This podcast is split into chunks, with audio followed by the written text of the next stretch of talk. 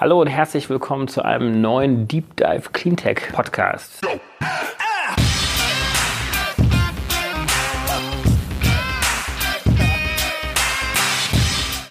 Ich bin David Wortmann, Gründer und Geschäftsführer von DW Eco und ich treffe mich heute mit Philipp und Waldemar. Beide sind Gründer von Einhorn, haben eine unglaublich spannende Unternehmensstory hingelegt. Wir werden gleich so ein bisschen über sie selber sprechen. Wir werden über ihr Produkt, ihre Produktpalette sprechen, warum sie denn so nachhaltig ist, über ihr Unternehmen sprechen und warum sie diese verrückte Idee haben, im Olympiastadion mit über 60.000 Menschen die größte Bürgerversammlung wahrscheinlich europaweit zu machen. Philipp, oder? Boah, kannst du das gut. Das war ja richtig wie so ein Sportmoderator. Einfach so aus der kalten, so Bam. Genau. Ja, das haben wir vor. Das sind wir. Aber darüber sprechen wir nachher. Wir wollen natürlich jetzt so ein bisschen eine Dramaturgie jetzt erstmal aufbauen und warum ich mich mit euch treffe, weil es ist eigentlich ein Cleantech-Podcast und ihr seid als Einhorn Kondomhersteller, aber nicht nur Kondomhersteller, sondern ihr produziert Menstruations Produkte. Was macht denn euer Produkt so nachhaltig, Waldemar? Ich glaube, der erste Schritt ist absolute Transparenz. Und die hinzubekommen, und da muss man ganz ehrlich sein, dauert eine ganze Weile. Es hat bei uns auch Jahre gedauert, dass man ganz tief in seine Wertschöpfungsketten schaut und wirklich Lust hat, die Wertschöpfungskette wirklich von Null zu verstehen und auch zuzugeben, was man nicht versteht oder was man nicht wissen kann und dann voll sich einzugraben. Und das haben wir echt gemacht. Aber seid ihr als Kondomhersteller gestartet und habt euch dann überlegt, wie mache ich das Produkt nachhaltig? Oder habt ihr gesagt, ich möchte ein nachhaltiges Produkt haben und wo fange ich jetzt an und ein Kondom könnte möglicherweise die beste Produktgruppe sein. Also wir haben eine Umfrage gemacht unter unseren Einhörnern, warum sie jetzt bei Einhorn arbeiten. Geht es jetzt um Kondome? Wollten sie unbedingt bei einer Kondomfirma arbeiten? Und das ist es nicht. Also ich glaube, Einhorn steht für ein ganz neuartiges Unternehmenskonzept, für ein neues Wirtschaften. Und das Produkt letzten Endes spielt, glaube ich, gar nicht so eine große Rolle, obwohl es eine doch sehr große Rolle spielt. Aber theoretisch könnten wir alles machen. Was macht ihr denn heute, wenn ihr sagt, ihr könnt theoretisch alles machen? Kondome macht ihr, richtig? Wir haben das ja Einhorn Products GmbH auch in weiser Voraussicht aus unserer skalierbaren Vergangenheit haben wir das ja nicht nur Einhorn Condoms genannt, sondern nur das Produkt war ja das mit dem Kondom und Einhorn Products, um das sozusagen offen zu halten. Wobei, und wenn wir ganz cool wären, hätten wir Einhorn Group gemacht. Das ist jetzt das neueste. Ja, heißen Group. Oder eine Holding. Group oder ja. Stimmt. Das war damals noch nicht so, Waldemar, als wir gegründet haben. Aber da haben wir auch gedacht, wir machen so FMCG-Produkte eins nach dem nächsten. Wir werden das faire, nachhaltige Procter Gamble der Zukunft. Das war so ein bisschen die Vision, als wir das angefangen haben. Und wir haben halt mit Kondomen angefangen. Auch aus dem Grund, weil es nur einen Rohstoff gab, den man dafür nachhaltig machen muss, nämlich Kautschuk. Und wir haben gedacht, das ist auf jeden Fall was, womit wir anfangen können. Und sind dann ja mit einem konventionellen, relativ konventionellen Kondom gestartet und haben ja auch gesagt, dass wir 50 Prozent der Profite reinvestieren wollen in die Wertschöpfungskette. Haben das auch gemacht und damit ist das Kondom dann immer fairer geworden. Also am Anfang war es nicht so fair und dann wurde es immer fairer und jetzt ist es super fair. Also fair heißt, ihr habt nachhaltige Material, Rohstoffkette, die dahinter mhm. ist. Das ist dann nachhaltig angebaute Bäume. Mit Menschen, die den Kautschuk ähm, die zapfen. eine faire Bezahlung bekommen. Inzwischen werden keine Pestizide mehr auf der Plantage benutzt. Das ist wirklich eine totale Seltenheit. Also wir haben irgendwann mal gefragt, was benutzt ihr denn? Und dann haben sie gesagt, wir haben so ein Buch, da steht drin, wie man die Pestizide einbaut. Und dann waren wir so, was ist das denn für ein Buch? Können wir das mal sehen? Dann war das so ein Buch von Monsanto. Hm. Also das war das malaiische Monsanto, also nicht das, was wir jetzt kennen, sondern das andere. Und das war die Bedienungsanleitung zum Düngen. Und inzwischen haben wir jemanden eingestellt, oder die Plantage hat den eingestellt, der das Unkraut manuell entfernt. Also muss man dort kein Glyphosat mehr versprühen und so. Was natürlich dann ein ganz anderes Bild für die Menschen dort ist. Und man kann wieder Wasser aus dem Fluss nehmen. Also es ist wirklich so ein bisschen klischeehaft. Es war grau und jetzt ist es grün und da spielen jetzt Kinder im Fluss und haben keine Angst mehr, das Wasser zu trinken. Wie groß ist euer Marktanteil im Vergleich zu anderen Kondomherstellern? Also welchen Impact, das ist die Frage, die dahinter steht eigentlich, welchen Impact habt ihr heute schon in diesem Produktumfeld? Also kondommäßig glaube ich minimal muss sich vorstellen, das Kondommarkt ist extrem klein und wir sind auch eine ganz kleine Nummer. Trotzdem sind wir relativ groß, weil wir inzwischen Workshops geben und zusammen mit Reifenherstellern und so weiter arbeiten und zusammen mit Organisationen wie zum Beispiel Mighty Earth vor Ort tatsächlich zeigen, wie es auch als kleines Startup möglich ist, eben Kautschukanbau fair und nachhaltig zu machen, wie man mit den Stakeholdern zusammenarbeitet, wie man mit den Kautschukzapfern zusammenarbeitet und die sind alle mega interessiert und fragen sich alle, wie ist das möglich? Wie könnt ihr mit so einem relativ kleinen Team und so einem kleinen Startup da eigentlich viel erreichen? Und das war für uns auch immer klar, dass wir gesagt haben, so Kautschuk-Kondome Kondome, das ist ein Minimarkt. Selbst wenn wir da die Nummer eins sind, irgendwie in Deutschland oder whatever, ändert sich nicht viel. Aber dadurch, dass wir so sind, wie wir sind und relativ stark senden, was wir so machen und das praktisch alle unsere Erfahrungen, die Ups und Downs teilen, konnten ganz viele andere anknüpfen. Und jetzt sagen, unser größter Hebel wird eher über die Reifenhersteller sein, dass jemand ein Auto kauft und sagt, du, sehr schön, cooles Auto, aber die Reifen sind die eigentlich nachhaltig? Also fokussieren uns da eher darauf. Kondome sind halt unser bedingungslose Grundeinkommen, das ist gesichert.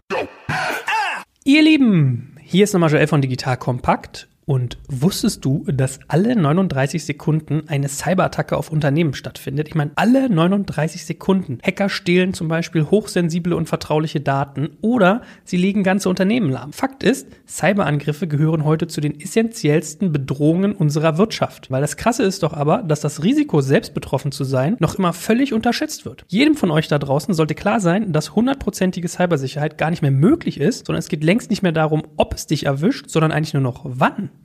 So, und wenn du jetzt CEO bist, Leiter für Informationssicherheit, CIO, Risikomanager oder Datenschützer und willst dich und dein Unternehmen für die Zukunft rüsten, dann gibt es eine Sache, die du dir merken solltest, nämlich dann lerne von den Besten auf der Command Control, the European Cybersecurity Summit. Seit 2018 ist nämlich die Command Control das Gipfeltreffen. Und auch dieses Jahr findet sie statt, und zwar vom 3. bis 4. März 2020 im schönen München. Und nicht nur wieder 1500 Teilnehmer warten auf dich, sondern auch 50 internationale Top-Speaker sind am Start. Mein Highlight aus dem Speaker-Lineup ist zum Beispiel Jimmy Sanders, der Leiter für Informationssicherheit von Netflix. Der stellt nicht nur sicher, dass mein Account nicht gehackt wird, sondern auch, dass ich jeden Abend meine Favoriten überhaupt streamen kann.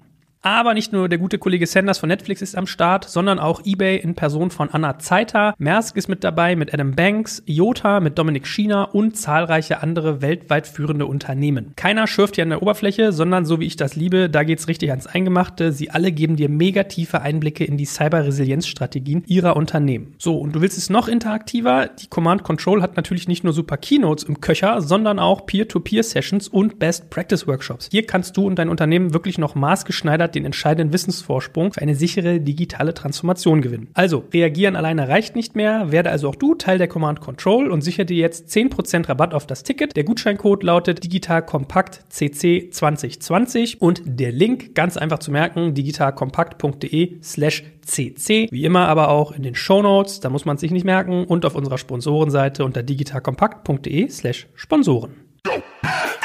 Eine der größten Entschuldigungen ja von vielen äh, Herstellern ist ja alles schön und gut mit der Nachhaltigkeit und wir können faire Bezahlung machen, wir können bessere Produkte, bessere Materialströme sozusagen einsetzen, aber das Ganze wird ja sehr viel teurer. Ist das ein Argument, was ihr auch immer hört? Ist es wirklich teurer? Und wenn es dann teurer ist, überkompensiert es quasi mit euren tollen Marketing, dass die Leute sagen, eigentlich ist mir das total egal? Oder ist dieses Produktsegment vielleicht gar nicht so preissensitiv? Also wir sparen ja an ganz vielen anderen Stellen. Also wir haben kein Werbebudget für Marketing und hauen da jetzt irgendwie Millionen von Kampagnen Kampagnen für Nachrichten raus, die sagen, dieses Produkt ist sehr gut, kauf es. Und für die Nachhaltigkeit tun wir stattdessen gar nichts, sondern wir reinvestieren super viel in die Nachhaltigkeit. Dadurch haben wir natürlich höhere Produktionskosten. Also wenn du jetzt das Latex von Plantage Shit-Arbeitsbedingungen oder unseres nimmst, dann kostet unseres mit Sicherheit mehr. Ist aber ja auch ganz am Anfang der Wertschöpfungskette. Also es kostet mehr, aber es ist jetzt auch nicht die totale Welt. Und wenn du jetzt guckst, was die Folgekosten sind, also das ist ja so ein bisschen, als du gerade teuer gesagt hast, habe ich gedacht, ja, das ist natürlich irgendwie im ersten Moment zahlen wir jetzt mehr für unseren Rohstoff. Aber der Preis, der nicht eingerechnet wird, ist ja der Preis, den unsere Kinder bezahlen müssen. Unsere Kinder und Enkelkinder, den die Generationen nach uns tragen müssen, die wir jetzt als Generation ja schon zahlen müssen. Nämlich, dass unser Planet total am Arsch ist. Und das war sehr, sehr günstig, den so kaputt zu machen. Und davon sind ein paar Leute super, super reich geworden, was ja auch schön für die ist. Aber sehr, sehr viele Leute zahlen dafür einen extrem hohen Preis. Deswegen würde ich sagen, unsere Produkte sind eigentlich günstiger. Nämlich, sie zerstören im Nachhinein nicht so viel. Wir sind jetzt im Kondomregal so mit das teuerste Produkt. Also nicht doppelt so teuer, sondern so 10% teurer, würde ich sagen, oder vielleicht 20%. Aber wir sind ja auch so lifestyleig. Das ist ja auch das, ich würde sagen, lustigste Produkt. Das ist eigentlich eine sehr interessante Asymmetrie, die du da so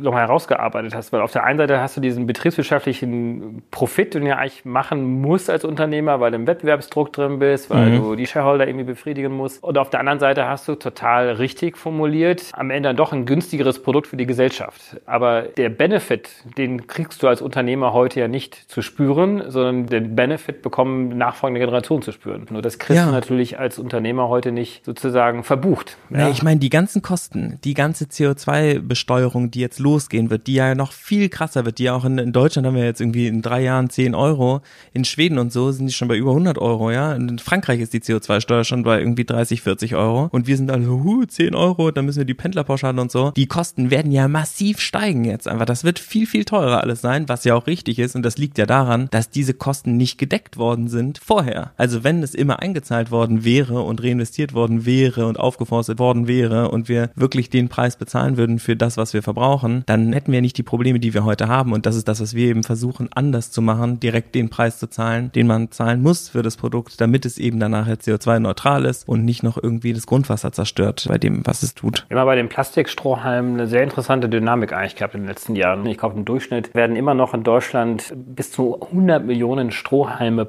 pro Tag, glaube ich, verbraucht. Also das ist eine Wahnsinnssumme, die eigentlich gar nicht so auffällt im Alltag. Aber es gab Länder, die dann darauf reagiert haben und gesagt haben, eigentlich machen wir jetzt ein Plastikverbot auf Strohhelmen. Die Europäische Union hat ein Plastikverbot von Tüten äh, vorgeschlagen. Ist es etwas, was wir bei Kondom vielleicht auch brauchen und bei anderen Produktgruppen auch? Müssen wir es über ein Verbot regeln, damit wir nachhaltige Produktion haben? Oder sind das die Wege, die ihr vorschlagt, sexier zu machen, interessanter zu machen, lustiger zu machen und den Verbraucher darüber zu steuern? Ich glaube, du brauchst beides. Wir sprechen immer so negativ über Verbote, aber so funktioniert unsere Gesellschaft. Also es ist ganz gut, dass wir einige Sachen eingeführt haben, wie Anschnallpflicht und Co. Und das wird auch bestraft. Da haben wir ganz viele Leben mit gerettet. Aber bei der Einführung der Anschnallpflicht haben sich auch alle der Freiheit beraubt gefühlt. Wir müssen beides machen. Wir müssen natürlich einen Pull-Effekt erzeugen. Wir müssen cool Werbung machen, die ziehen. Aber ich glaube, ohne einige Verbote werden wir es einfach nicht mehr schaffen. Wir hätten es easy peasy schaffen können ohne Verbote. Vielleicht, wenn wir vor 20 Jahren angefangen hätten. Haben wir aber nicht. Deswegen glaube ich, müssen wir jetzt ein paar Verbote nachziehen. Und dann müssen wir trotzdem aber die Menschen überzeugen. Und Plastikhalme oder nicht, das hat eine Signalwirkung. Das ist natürlich, glaube ich, im Effekt total nicht verrückt irgendwie, was wir dadurch gewinnen. Also ist ja auch immer schön, wenn man irgendwelche Sachen von der wegschieben kann, die irgendwie große öffentliche Interesse haben, Plastikhalme. Als aber, wenn wir richtig ans Eingemachte gehen wollen, müssen wir an andere Themen ran. Das wissen wir auch. Deswegen ist es schöner, manchmal über Plastikhalme zu sprechen. Aber ist auch schön. Das ist ein schönes Signal und damit fängt man an. Aber wir wissen alle, dass wir noch mehr ran müssen. Genau, insofern sind Kondome ja auch erst der Anfang. Welche Produkte nehmt ihr euch jetzt sonst noch so vor? Wir haben ja gerade drei Größen Tampons, zwei Größen Binden, eine Slip-Einlage und zwei Größen Menstruationstassen gelauncht im März. Übrigens selbst organisiert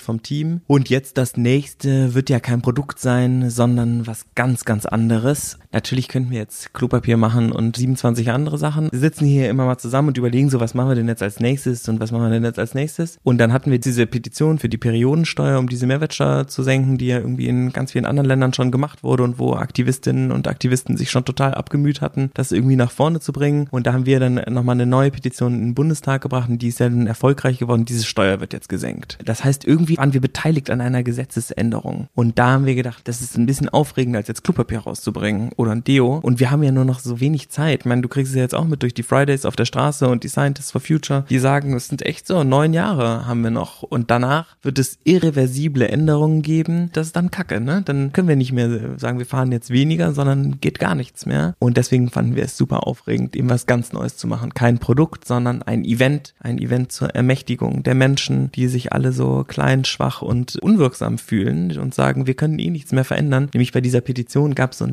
ein Wahnsinnsgefühl, als das durch war. Das war so unmöglich, das zu machen. Und dann war es durch plötzlich. Wir hatten die 50.000 geknackt. Das muss man vielleicht nochmal kurz nochmal erklären. Es gab auf Menstruationsprodukten, bislang ist das immer noch der Fall, eine Mehrwertsteuer von ganz normal 19 Prozent. Und eure Argumentation war, das ist ein Gegenstand, das wie ein Lebensmittel, wo wir auch eine Mehrwertsteuerentlastung haben auf 7 Prozent. Und für eine Petition im Deutschen Bundestag, damit es dort diskutiert wird, braucht man eben diese 50.000 Unterschriften. Das habt ihr dann gestartet oder mit anderen auch gestartet. Wir waren nicht die Ersten, die jetzt irgendwie eine Petition dafür gemacht haben, aber wir haben dann eben diese E-Petition im Bundestag gestartet mit der Neon zusammen. Das ist ein sehr offizielles Ding. Und wenn das ins Plenum kommt, innerhalb von 30 Tagen musst du 50.000 Unterschriften sammeln und es ist nicht so change.org, ich mache einen Klick und ich habe unterschrieben, sondern das ist so mit Name, Adresse, Login, Account machen, Bundesadler oben drüber und so Usability, äh, wirklich Top, nice. ja. So 80s.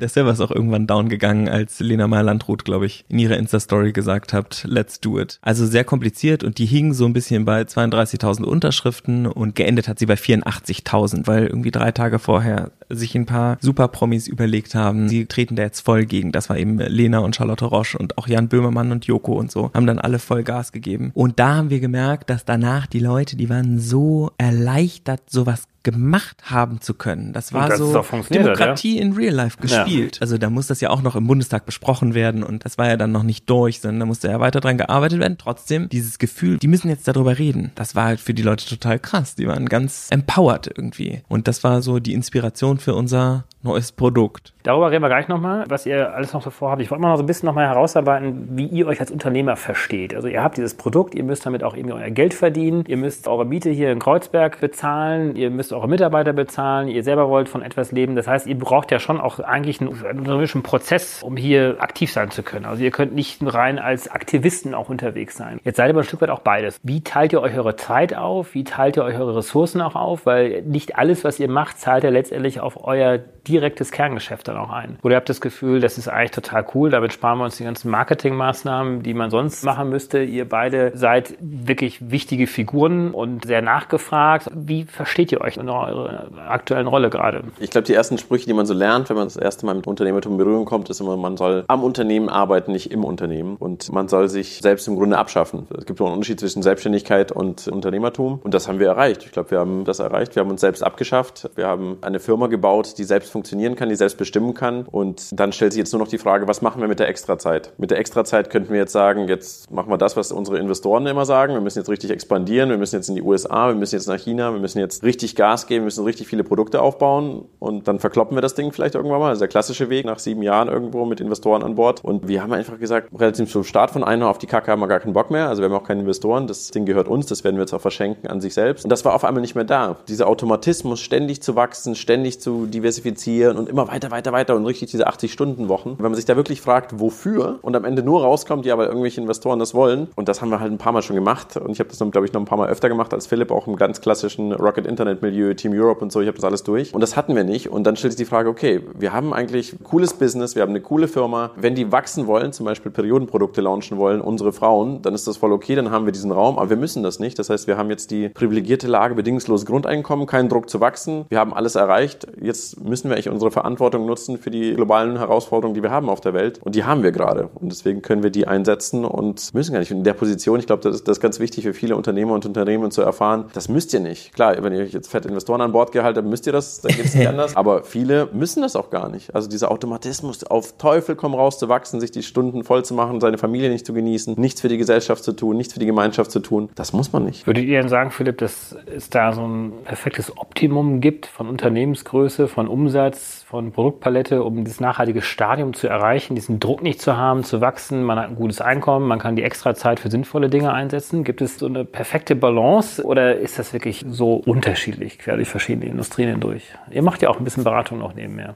Also ich habe irgendwann mal gelesen, dass die perfekte Unternehmensgröße eigentlich sechs Mitarbeiter sind, weil mehr als sechs Reports kannst du eh nicht handeln. Ich weiß gar nicht, wie substanziell diese Aussage jetzt war. Wie groß seid ihr jetzt? 23. Ja, aber sechs war besser, muss ich auch sagen. Sechs ist schon. Aber das sind ja unter, Oder auch unter, 42. 42 ist auch eine sehr gut, ist meine Lieblingszahl. Wobei das bei ist ja- 346 Aber am Ende- hast du auch wieder einen 346 hast du wieder einen, einen Tipping Point und dann wieder bei 671. Hört aber dann auf bei 1100, glaube ich. Genau, und dann wirklich kommt kritischer Punkt, da muss man auf jeden Fall. Nein, also die, der, der Witz ist ja so ein bisschen, so großes Vorbild von uns, Rolf Schrömkens, ja, haben wir kennengelernt, als wir zusammen in der Entrepreneurs Organization waren, da saß der vor uns und hat erzählt, ja, der über 1000 Mitarbeiterinnen, glaube ich, Trivago macht er. Und der saß vor uns und hat gesagt, die dürfen alle so viel Urlaub machen, wie sie wollen. Und jetzt könnte der, glaube ich, auch aufhören zu arbeiten, so ungefähr. Das ist ja super erfolgreich und an der Börse und so. Aber der hat gesagt, so eine super Firma, die werde ich nie mehr bauen. Und das macht so Bock, dieses große Ding zu bespielen. Das ist einfach eine tolle Herausforderung. Ich will das jetzt weitermachen. Also der fand die Größe über 1000 überhaupt nicht abschreckend. Ich finde jetzt mit den äh, 23, das ist total gut. Ich glaube 50 ist auch okay. Als ich Chef von Otterkringer war, hatte ich 180 Leute. Das war auch total super. Es kommt ja darauf an, wie die organisiert sind. Ja, wenn ich 100 Leute habe, die ich so organisiert habe, dass die mir alles reporten müssen, das ist ja horrormäßig. Wenn ich 100 selbstorganisierte Leute habe, die sich selber gegenseitig eingestellt haben, die kompetenzbasiert Entscheidungen treffen und sich selber führen und deren Ziel es ist, die Welt zu retten, dann sind 100 Leute ja kein Problem. Und dann lass uns doch mal äh, vielleicht ein bisschen darüber sprechen, wie ihr das denn macht. Also es ist von der Mitarbeiterzahl. Wie kriegt ihr diese Balance hin? Also wie sind eure Reporting-Strukturen? Ihr versucht ja vieles neu und anders zu machen. Was habt ihr, Waldemar, jetzt in den letzten Jahren eingeführt und anders gemacht? Es gibt kein Reporting, es gibt keine KPIs, es gibt keine Ziele, es gibt keine Urlaubsangaben, es gibt keine Vorschriften, wo und wie viel du arbeitest, es gibt keine Chefs. Es gibt ganz viele Goodies. Wir haben Massage, darauf bin ich sehr stolz, mit Kehlkopfgesang.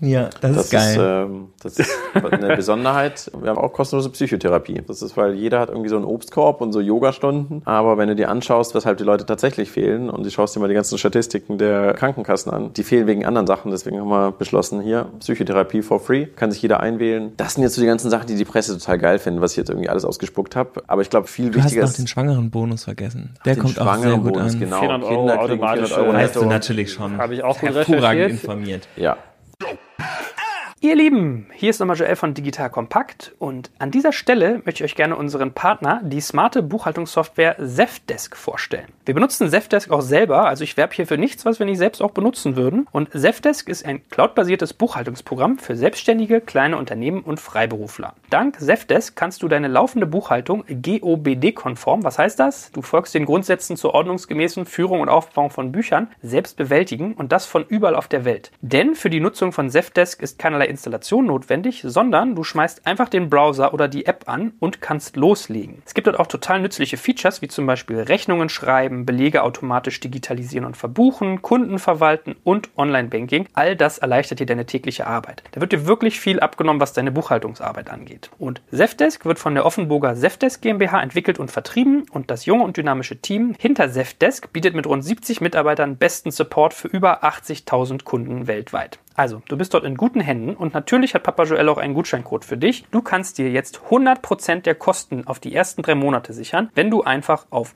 zefdesk.de slash digitalkompakt gehst. Ich schreibe es nochmal in die Show Notes. Du findest es auch auf unserer Sponsorenseite unter digitalkompakt.de slash Sponsoren, aber merk dir das schon mal vorweg, zefdesk.de slash digitalkompakt und du sparst dir 100% auf die ersten drei Monate dieser smarten Buchhaltungssoftware.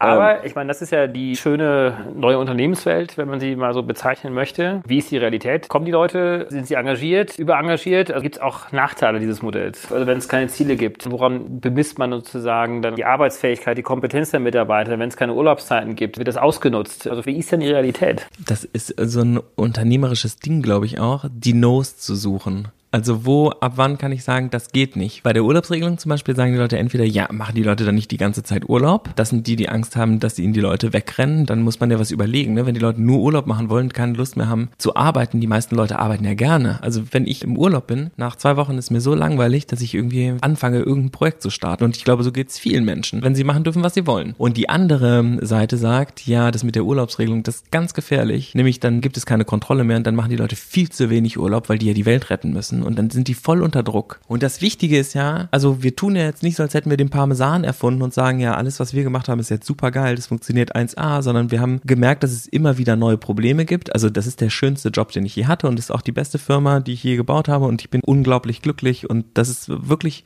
glaube ich, sehr fortschrittlich, was wir hier tun. Also ich würde es auch nicht mehr anders machen und ich habe es vorher schon anders gemacht und es ist jetzt besser. Aber natürlich gibt es trotzdem Probleme, Konflikte, es müssen Rechnungen bezahlt werden, manchmal gibt es irgendwie Ärger und Streit und keine Ahnung, irgendwas muss fertig werden oder so. Das gibt es ja überall, andauernd. Und die Frage ist ja, wie geht man damit um, sage ich dann. Die Mitarbeiter sind alle doof oder was mache ich? Und das, was wir gemacht haben, war jetzt gewaltfreie Kommunikation einzuführen als Coaching. Und das ist so eine Art bedürfnisorientierte Sprache, in der man lernt, die Grundbedürfnisse zu beschreiben und richtig zu beobachten, dann etwas daraus abzuleiten. Googelt das auf Ecosia. Gewaltfreie Kommunikation, auch Giraffenkommunikation, Rosenberg-Modell, da lernt man vernünftig miteinander zu kommunizieren, sodass, wenn man sich streitet, man aus diesem Konflikt safe wieder rauskommt, ohne den anderen Menschen zu verletzen. Weil das heißt ja, dass sozusagen in dieser alten, Anführungsstrichen normalen Welt gibt es viele Regeln, viele Strukturen. Die Regeln sind ja deswegen aufgesetzt, weil bestimmte Konflikte einfach gar nicht passieren, weil es einen Vorgesetzten gibt, da habe ich die Klappe zu halten und es gibt vielleicht eine gewisse Hierarchie, die ich zu berücksichtigen habe. Das heißt, da werden ja ganz viele Dinge dann wahrscheinlich auch weggedrückt, die uns auch Kreativität darstellen würden. Dann haben die Leute einen Burnout, werden Den depressiv Burnout. und unsere Erde ist am Arsch, weil du nur das machst, ja was dir gesagt Funktion. Heißt, ihr müsst sozusagen das, was an fehlenden Regeln bei euch da ist, dann mit Psychotherapie und mit gewaltfreier Kommunikation kompensieren sozusagen. Ich habe das noch nie verstanden. Ich habe selbst BWL studiert und Co. und habe diese ganze Inkubator-Sache und M&A gemacht. Ich sah auch mal ganz anders aus. Er sieht aus wie Jesus ungefähr. Genau. Und man denkt so, das ist alles total logisch, was man irgendwie macht. Diese normalen Regeln, die wir haben, wo bestimmte Konflikte dann erst gar nicht kommen, das ist totaler Quatsch. Wenn man sich die Fluktuationszahlen anschaut. Ich habe letztens irgendwie Zahlen gesehen bei den besten Tech-Companies. Was ist da die Durchschnittsdauer an Mitarbeitern, die bleiben? Von Facebook, Google und Co. Maximal zwei Jahre. Was für ein wirtschaftliche fahrlässiges Handeln ist das, bei diesen Regeln zu bleiben, die dazu führen, dass Mitarbeiter und tolle Mitarbeiter, in die man investiert, nach zwei Jahren wieder abhauen. Das gibt's bei uns gar nicht. Also das heißt, wir sind, obwohl das Ganze jetzt irgendwie so ESO und komisch klingt und Hippie und so weiter, wir sind wahrscheinlich die viel besseren Manager als die klassischen Modelle, weil wir das alles in Frage stellen. Wir sind sozusagen die neuen Kapitalisten, wenn man so will, oder die Wirtschaft neu formen, weil das beides funktioniert. Ich versuche auch ein bisschen stellvertretend natürlich auch zu fragen für viele, für die das wahrscheinlich noch nicht so richtig Unbedingt. sozusagen auch nachvollziehbar ist. Aber wenn es diese ganzen fehlenden Regeln gibt, tritt nicht das hervor, was du gerade so ein bisschen angedeutet hast. Die Leute engagieren sich total, weil sie das Gefühl haben, sie setzen sich für eine richtig super Sache hier ein. Wie ist es in der Unternehmens- und Mitarbeiterkultur dann auch? Ist dann so purer Darwinismus, der sozusagen hervortritt, weil eigentlich sich dann wirklich der Stärkste durchsetzt, der am lautesten ist, der die, die besten und tollsten Ideen hat, wird wirklich jeder mitgezogen dann auch. Weil einen gewissen Selektionsmechanismus habt ihr wahrscheinlich dann auch. Oder wird so ein Gesellschafts- oder so ein Unternehmensmodell ja auch mit sich bringen. Also wir stellen ja auch Leute ein nach bestimmten Kriterien. Ne? Es ist jetzt nicht so, dass jeder zu Einhorn kommt und dann alle denken von außen, oh ja, da hat man so viel Urlaub, wie man will, und kann sein Gehalt irgendwie teilweise selbst bestimmen. Da fange ich jetzt mal an und dann sagen wir, ach cool, endlich wieder 100 neue Leute. Also kriegen sehr, sehr, sehr, sehr viele Bewerbungen und dann prüft das Team, Waldemar und ich stellen ja eigentlich niemand mehr ein oder sehr, sehr selten, sondern das Team stellt ja selber ein, mit wem es gerne zusammenarbeiten möchte. Und dann hast du ja drei Monate Probezeit, aber so sechs Monate auch so Einarbeitungszeit, in der man das so mitkriegt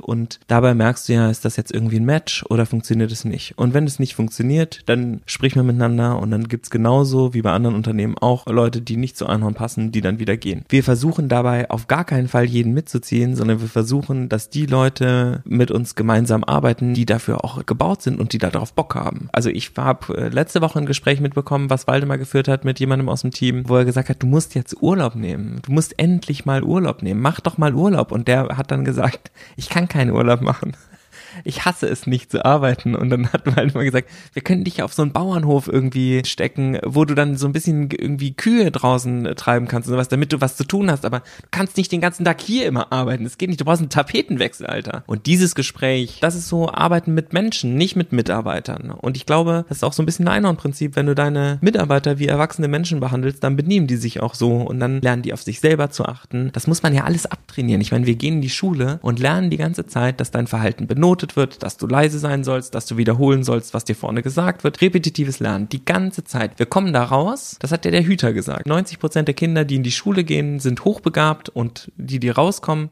sind nur noch 10 Prozent hochbegabt oder sogar weniger. Wir versuchen unsere Menschen, mit denen wir arbeiten, wieder zu Hochbegabten werden zu lassen und ihnen das alles abzutrainieren, weil das ja in jedem auch drin steckt. Wenn du den Leuten sagst, mach was du willst, entscheide dich um. Wenn du in drei Monaten merkst, das, wofür du dich eigentlich beworben hast, ist scheiße, du darfst das theoretisch ändern. Alleine die Freiheit zu geben, dass du es machen dürftest, das ist ja eine ganz andere Augenhöhe. Oder wenn du sagst, wenn du keinen Bock hast, zur Arbeit zu kommen, brauchst du nicht zu kommen. Du musst nicht sagen, mir geht's nicht gut, ich habe Kopfweh, sondern du kannst einfach in den Chat schreiben, ich habe heute keinen Bock, ich habe nämlich zu viel gesoffen am Wochenende, ich habe einen mega Kater. Und dann schreiben alle, gute Besserungen hast du auf Netflix schon gesehen. Du musst nicht lügen. Du kannst einfach du selber sein. Wir nehmen dich auch als du selber. Wenn du als du selber nicht zu uns passt, dann sagen wir, du selber passt zu uns als Firma, glaube ich nicht. Sollen wir äh, deinem neuen Ich äh, einen neuen Job besorgen, der vielleicht besser zu dir passt. Und ich glaube, das ist die Verantwortung, die Unternehmen heute haben. Wenn ihr euch eure Organisation heute anschaut, Waldemar, was sind denn so die Dinge, die ihr jetzt noch verbessern wollt? Also was nehmt ihr euch jetzt noch als Projekte vor? Also vieles hast du ja schon genannt, was ihr schon gemacht habt. Ich glaube, wenn man das Fass einmal öffnet, tatsächlich man selbst sein zu können, tatsächlich eine andere Form von Wirtschaft zu haben, dann kann man das jetzt nicht irgendwie als kleines, isoliertes Eiland irgendwie machen, sondern man ist ja trotzdem eingebunden in Gesellschaft, eine Wirtschaftswelt und so weiter. Und man hat ständig auch Einflüsse, die das Ganze auch in eine andere Richtung steuern. Und wir müssen noch ganz viel im Thema Kommunikation machen. Wir sind für uns ja Pioniere in dem neuen Wirtschaft. Wie soll das funktionieren? Das funktioniert bisher ganz gut mit dem Selbstbestimmten. Aber Zulieferer beispielsweise, habt ihr Einfluss auf die Zulieferer? Ja, wir werden ja noch dieses Jahr eine Purpose Company und wir haben es auch geschafft, bei unserem Kondomproduzenten die Gespräche einzuleiten, dass die jetzt auch eine Purpose Company werden. Und die sind jetzt wirklich in relativ weit schon vorangeschritten, dass wir vielleicht irgendwie gemeinsam auch dann eine Purpose Company werden und so weiter. Also wir haben schon Kannst schon du den Outreach. Begriff nochmal erläutern, was eine Purpose Company ist? Also eine Purpose Company ist im Grunde so ein bisschen ein Hack, um im Grunde keine Stiftung zu bauen. Also früher irgendwie, man kennt zum Beispiel die wichtigsten und auch, glaube eines der größten Unternehmen in Deutschland, zum Beispiel Bosch. Das gehört ja hauptsächlich einer Stiftung. Und der Gründer irgendwie von Bosch hat sich auch gedacht, wenn ich mal tot bin, wie kann das in meinem Willen weitergehen? Ich möchte eben nicht, dass das irgendwie ein Spekulationsobjekt wird. Ich will trotzdem, dass die Firma dafür da ist, jetzt nicht nur Mist zu treiben, sondern was Gutes zu machen. Dann ist das Vehikel, was damals zur Verfügung steht und heute auch, aber sehr kompliziert ist, eben ein Stiftungsmodell. Und wir haben eigentlich gesagt, wir haben klare Werte bei Einhorn und wir haben jetzt aber keinen Bock, eine Stiftung zu gründen, weil die sehr limitiert ist, sehr teuer ist, sehr bürokratisch ist. Aber eine GmbH GmbH, wäre das machbar, eine gemeinnützige Nee, GmbH? dann, du hast ein extremes Korsett. Also das Finanzamt ist dauernd im Nacken und unternehmerische Freiheit sieht anders aus. Und deswegen ist eine GmbH für uns überhaupt nicht das richtige Vehikel. Und deswegen gibt es diese ganze Purpose-Bewegung. Und das ist im Grunde so ein Hack. Eigentlich fordern wir auch, da waren wir auch beim Minister Altmaier und Co. und haben jetzt immer wieder Events davon. Wir wollen eigentlich eine P-GmbH, eine Purpose-MBH haben. Und bis es diese nicht gibt, aber ich hoffe, wir werden es irgendwann mal erreichen, bis dahin gibt es eben diesen Hack, dass wir ein Prozent unserer Firma an diese Stiftung, die Purpose Foundation abgeben. Und dieses ein Prozent hat sozusagen ein Veto für den Verkauf der Firma. Also Einhorn wird Ende des Jahres unverkäuflich forever. Du kannst keine Dividenden, keine Gewinne aus der Firma ziehen, auch wir beide als Gründer nicht, sondern alle Gewinne bleiben in der Firma. Und ganz, ganz wichtig ist, dieses ein Prozent hat auch noch ein Veto, dass die Stimmrechte außerhalb der Firma vergeben sind. Das heißt, nur Leute mit einem Arbeitsvertrag bei Einhorn können über die Firma entscheiden, die haben das Steuerrat. Und das hat zum Beispiel Ecosia jetzt gemacht. Das ist eine ganze Bewegung, das sind jetzt auch viele Mittelständler inzwischen bewegen sich das im Süden. Ich glaube, Ellobau ist dabei und Soul Bottles. Genau, da gibt es ganz viele, die das bewegen und die fordern eben neues Wirtschaften, weil das, was mit unserer Wirtschaft tatsächlich nicht ganz stimmt und uns dahin gebracht hat, wo wir jetzt sind, hat ganz viel mit diesem Shareholder Value. Du hast am Anfang ja gesagt, wozu macht man das? Immer den Shareholder befriedigen? Ja, das ist genau die Frage. Also wen befriedigt man, sein Gewissen oder den Shareholder? Und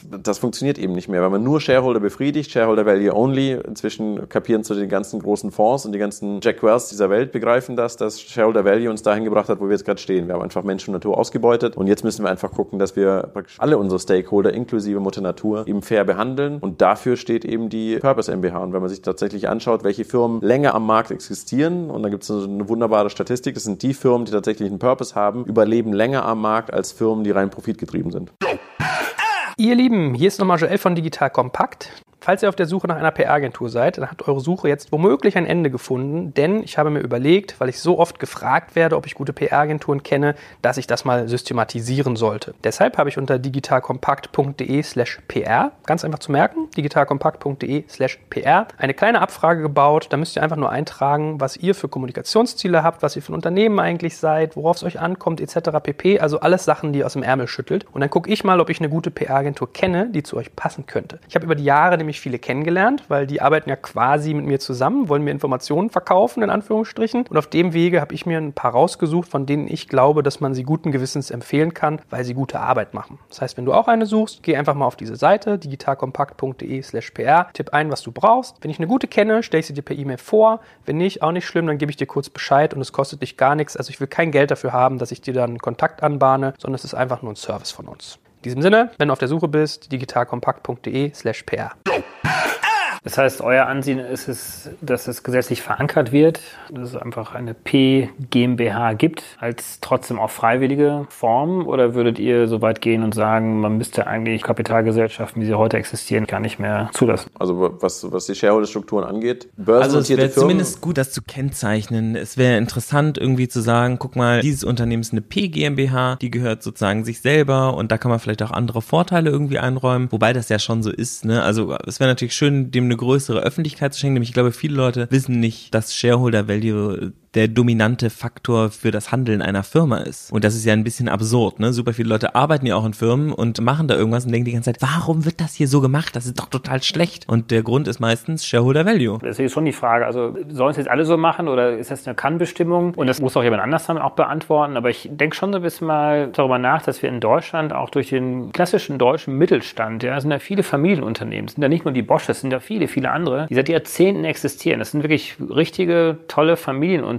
Das ist ja super, aber die haben ja nichts die mit im Grunde genommen ja Firmen eigentlich schon so eine Art Purpose GmbH sind. Natürlich sind diese Familienunternehmen auch reicher als der Durchschnitt, ja? aber dennoch ist nicht das Anliegen, da habe ich zumindest nicht den Eindruck, dass es immer nur darum geht, den Shareholder Value zu maximieren, sondern es wird auch sehr stark reinvestiert. Das ist, es gibt ganz tolle Familienunternehmen, für die das übrigens wahnsinnig gut funktioniert. Also das ist eine sehr familienunternehmerisch äh, geprägte Tradition, würde ich sagen, die was festschreibt auf eine weite Zukunft, wie es da weitergehen kann, was, glaube ich, für viele Familienunternehmen super interessant ist, nämlich da gibt's ja oft ein Nachfolgeproblem und neue Mitarbeiterinnen zu finden, weil das irgendwie dann schon so jahrelang im Markt ist. Und da ist ja dieses PGMBH-Ding total interessant, weil die Leute plötzlich wissen, ja, ich arbeite nicht nur für den Porsche von meinem Chef, sondern ich arbeite auch dafür, dass das hier Bestand hat und das versorgt das ganze Dorf und das hat ein höheres Ziel, nämlich da wird auch noch CO2 mit gesenkt oder irgendwas anderes Gutes getan. Und das ist den Leuten ja immer wichtiger. Also gerade jungen Leuten, diese Generation Y, die immer why, why, why fragt, die Fridays for Future Kids, die heute auf der Straße sind, die wollen ja nicht für irgendjemanden arbeiten, der die Welt zerstört. Und das kann man mit der P GmbH schon deutlich zeigen. Das soll nicht falsch rüberkommen. Also die Kritik ist tatsächlich an börsengelisteten Konzernen und nicht an dem Mittelstand, der auch in Deutschland so wichtig ist, weil da tatsächlich ist die Langfristigkeit super wichtig und man macht sich eben auch Gedanken darüber, wie will man wirtschaften, wie ist man in Gemeinschaft eingebunden, sozusagen der ehrbare Kaufmann, die ehrbare Kauffrau, diese ganzen Sachen, die sind super. Also die Kritik geht tatsächlich an Konzerne, die sich über Ländergrenzen hinwegsetzen, die von krassen Fonds im Grunde besessen werden, die keine Steuern zahlen und denen alles egal sind, weil sie sich nirgends zugehörig fühlen und auch von keinem Rechtsstaat letztendlich belangt werden können. Das ist sozusagen die größere Problematik, nur das mal um zu sagen. Was Altmaier dazu gesagt hat, wir haben uns natürlich was Witziges einfallen lassen. Die GmbH wird 127 Jahre alt und Herr Altmaier hat ja irgendwie zehn Meetings am Tag und wird da die ganze Zeit vollgedröhnt von irgendwelchen Sachen. Das heißt, dort war die Aufgabe, irgendwie überhaupt aufzufallen. Deswegen haben wir uns alle so verkleidet, wie man vor 127 Jahren gekleidet war, Zylinder und Wrack und haben uns dort hingestellt und dann kam ihm der Altmeister rein und dann haben wir eine kleine Rede gehalten. Er stand da, er wusste gar nicht, was los ist. Er wollte den Stempel aufdrücken und zwar klar, wir müssen das Zepter in der Hand behalten. Und dann haben wir jedes Mal, wenn einer irgendwas Spannendes gesagt hat, haben alle auf den Tisch geklopft und haben hört, hört gesagt. Und er war total geflasht davon. Und dann diese ganzen Hüte und alles. Und äh, er, konnte sich, er konnte sich sehr gut an uns erinnern. Und äh, jetzt ich mache mal den Test. Das nächste Mal, ihn treffe, frage ich ihn, was er vor diesem Treffen in Erinnerung gehalten hat. Ja. Ich glaube, der fand es spannend, aber er konnte es nicht richtig verstehen. Also, weil das, was hängen bleibt, ist, warum will jemand seine Firma verschenken? Weil es so seinem gelernten Glauben von Kapitalismus und Wirtschaft entspricht und äh, man sieht die Vorteile nicht. Und deswegen war er da, glaube ich, auch ein bisschen überfordert, warum da jetzt so viele Unternehmer und Unternehmerinnen sitzen, die alle ihre Firma verschenken wollen und dabei noch ja, glücklich lachen. Vor allem, ja, die Frage auch im Raum steht, du kannst es ja theoretisch ja heute schon machen. Ne? Also ich meine, ihr müsst ja nicht Gesellschafter eurer eigenen Firma bleiben. Also ihr könnt ja schon heute über Mitarbeiterbeteiligungsmodelle theoretisch ja, für 100 Prozent. Ja Aktien dann gehört ja anderen Leuten die Firma. Also das bringt ja auch nichts. Es geht ja darum, dass die Firma mit ihrem festgelegten Ziel sich selber gehört. Sich selber gehört und dass die Menschen, die dort arbeiten, nicht über einen monetären Anreiz oder einen Besitzanreiz handeln, sondern dass sie Stimmrechte haben, also das Geschick der Firma schon mitentscheiden können. Wir merken das am krassesten mit den Vorträgen. Unser Vortragsbudget oder die Gage, die steigt die ganze Zeit. Ja, je mehr Vorträge wir machen, desto mehr Geld kriegen wir dafür. Und am Anfang waren es irgendwie 1000 Euro und jetzt ist es viel, viel mehr. Und das stecken wir alles zurück in die Firma. Haben wir von Anfang an gesagt, wir dürfen nicht incentiviert sein, mehr Vorträge zu geben, nur weil es dafür 10.000 Euro gibt kann ja einem dann schon mal passieren, ne? Also so viel verdienen wir jetzt auch nicht. Und dann denkt man schon so, oh, 10.000 Euro in einer Stunde, schöne Sache. Und das geht aber alles in die Firma und davon werden Coachings bezahlt fürs Team. Wie man lernt, bessere Vorträge zu halten, zum Beispiel. Und ja, dann, deswegen ähm, können wir leicht Nein sagen. Wenn uns jetzt jemand fragen, wir denken, oh, das ist jetzt aber super weit weg und das ist ein ganzer Tag verloren und meine Aufgabe ist ja eigentlich auch, mich ums Team zu kümmern, dann sagst du den Vortrag einfach ab. Also so rein monetärer Sicht würdest du das nicht machen. Ich glaube, das ist auch bei dem Firmaverschenken ein wichtiges Ding. Du behältst die Stimmrechte und das Team kann zusammen entscheiden, was wir tun, aber es ist nicht nur von Finanzen abhängig. Das ist keine KPI mehr. Aber da seid ihr sicherlich auch in einer sehr privilegierten Situation, oder? Weil ich meine, ihr seid wahnsinnig tolle Typen, ihr könnt das, ihr könnt gut kommunizieren, ihr habt eine wahnsinns Bühnenpräsenz, ihr habt tolle Botschaften, viele fragen das nach und habt dementsprechend natürlich die Vortragsgagen, die ihr wieder zurück ins Team reinvestieren könnt. Aber es ist sicherlich ganz normal, Bibliothekare, Berater irgendwo in Bielefeld, in Gütersloh, ich weiß nicht wo. Das sind ja nicht alles immer nur schillernde Persönlichkeiten, die vorne wechseln, sondern das sind einfach ganz normale Unternehmer, die idealerweise ja auch sozusagen sozusagen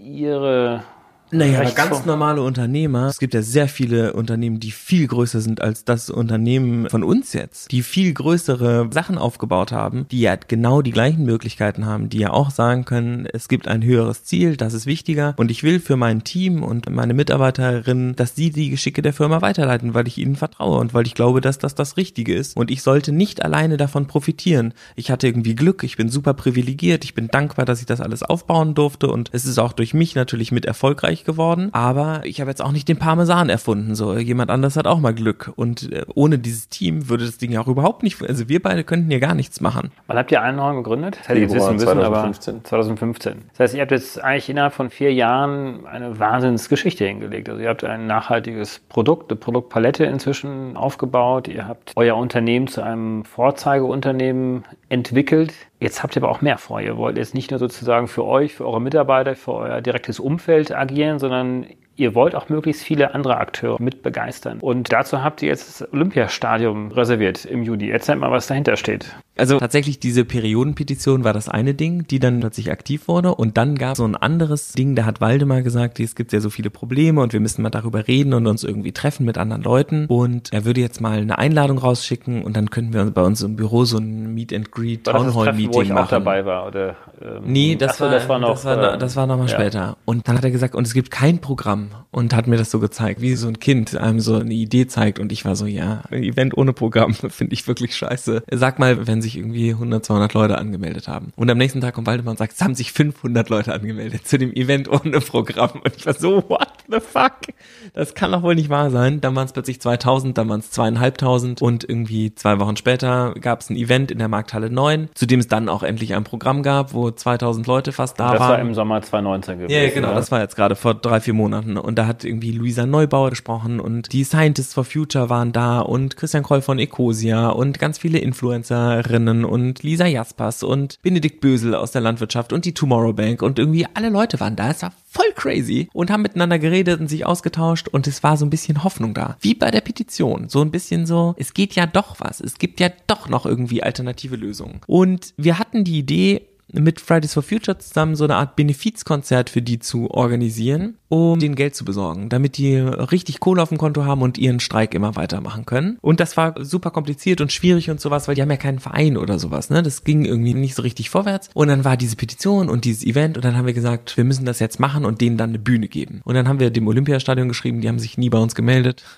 Die haben sich ernst genommen. Nee, also verständlicherweise. Und dann irgendwann haben sie sich aber doch gemeldet und waren erst so ein bisschen so, mm, mm, mm, und dann waren sie super cool. So, dass wir selber waren, hä, was, was denn jetzt hier plötzlich los? Und die waren so, wir können uns das vorstellen. Also total inspirierender Termin plötzlich. Mit dem kleinen Aber, ihr müsst einen Veranstalter besorgen. Dann allen Veranstaltern E-Mails geschrieben, dachten wir, das ist ja jetzt kein Problem, hat sich wieder keiner gemeldet. Dann nach drei Wochen hatten wir Termine, dann endlich bei allen Veranstaltern, haben dann einen Veranstalter gefunden. Das sind die, die das organisieren, dann die genau, Logistik machen machen. Dass da eine Bühne ist und ein Mikrofon und ein Lautsprecher und ein Scheinwerfer und Security für 90.000 Leute und Rasenabdeckungen und das sind verrückte Sachen. Ja, und dann hatten wir plötzlich einen Termin reserviert und einen Veranstalter. Und die Idee vom Event ist ja so ein bisschen, dass wir gesagt haben, es wäre cool, wenn wir alle zusammenkommen würden. Also wenn sich die Leute, die sich so wirkungslos fühlen, denen dieses Gefühl von der Petition und diesem Markthallen-Event, wenn du das kriegen würdest. Das heißt, wir wollen, dass man da hingeht und dann sind da 70, 80.000 Leute und dann gibt's Musik und Vorträge und in den Vorträgen erklärt er dann Maya Göpel oder Luisa Neubauer oder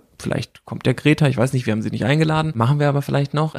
vielleicht kommt damit, sie auch. Damit vielleicht kaufen sie sich einfach ein Ticket. Ja. Vielleicht kaufen sie sich einfach ein Ticket. Und alle dürfen sich ein Ticket kaufen, auch Leonardo DiCaprio, und können dann einfach da hinkommen und dann tragen die auf der Bühne vor, was es für ein Problem gibt und dass es für das Problem ja auch schon eine Lösung gibt. Nämlich auf die meisten Probleme, die wir haben, gibt es ja Lösungen. Klar. Und dann tritt ein Musiker auf oder eine Musikerin und dann stellen sich die Wissenschaftlerin und die Musikerin zusammen hin und sagen, wir haben ja das Problem erklärt, jetzt haben wir Musik gehört, wir haben auch eine Lösung für das Problem und wir haben diese Petition Petition. Ihr fühlt euch doch alle so wirkungslos. Holt mal euer Handy raus. Und dann stimmen die alle ab auf der E-Petition und dann geht diese E-Petition so boing, auf 70.000 Stimmen und dann steht da, im Bundestag muss diskutiert werden. Es gibt im Juni 2020 euer großes Treffen. Das ist ja. das große Town Hall Treffen, die größte Bürgerversammlung Europas. Auch für Bürgerinnen. Bürgerinnen, Entschuldigung, im Juni 2020. Und da kann man sich Tickets kaufen. Wenn noch welche da sind. Es kann sein, dass sie jetzt schon ausverkauft ist. Und wo bei Eventim äh, Start nachschauen, Next. Start Next, Entschuldigung, Start Next, googeln und gucken. Ja, das Event wird gecrowdfundet. Also genau wie die Kondome. Entweder die BürgerInnen wollen das Olympiastadion mit uns zusammen mieten, dann haben wir jetzt 60.000 Tickets verkauft. Ihr könnt jetzt nachgucken auf Startnext, ob wir es schon geschafft haben. Oder sie wollen es nicht und dann mieten wir das Olympiastadion auch nicht. So, aber das wird hoffentlich passieren. Und warum soll es passieren? Es soll ja deswegen passieren, weil genau an dem Tag letztendlich live Petitionen unterschrieben werden können. Mhm. Weil Probleme diskutiert werden, wie zum Beispiel eine CO2-Kennziffer für Produkte. Wenn jetzt die Petition beispielsweise jetzt nicht durchkommt, wie sie im November hätte durchkommen sollen und hoffentlich passiert das ja auch. Aber solche Dinge werden dort diskutiert und man kann dann quasi live abstimmen im Olympiastadion. Das wäre quasi einmalig in der Geschichte der Bundesrepublik, dass quasi an einem Tag über eben 50.000 Menschen zusammenkommen und die diese Petition unterschreiben und damit auch einfach ein ein Element der direkten Demokratie haben. Ja. Also man schreibt auch Politikgeschichte an dem Tag. Es ist so ein bisschen die Werkzeuge der Demokratie wieder nutzen und dieses Offline zusammenzukommen und dann eben Live-Petitionen durchzuhauen, ist doch total cool. Das ist super. Eigentlich müsste man genau Kommst im du? Tag auch, äh, ich komme auf jeden Fall, ja. Alle an die Tasten und wirklich rein und Tickets kaufen und das Crowdfunding mit unterstützen. Eine super Angelegenheit. Das ist das nächste Ziel. Was habt ihr euch sonst noch für große Ziele vorgenommen? So, liebe Hörer, für heute sind wir schon wieder am Ende unseres Podcasts angelangt. Wenn euch das Thema aber noch weiter interessiert, habt ihr die Möglichkeit, euch auf Patreon extra lange Podcasts von uns zu besorgen.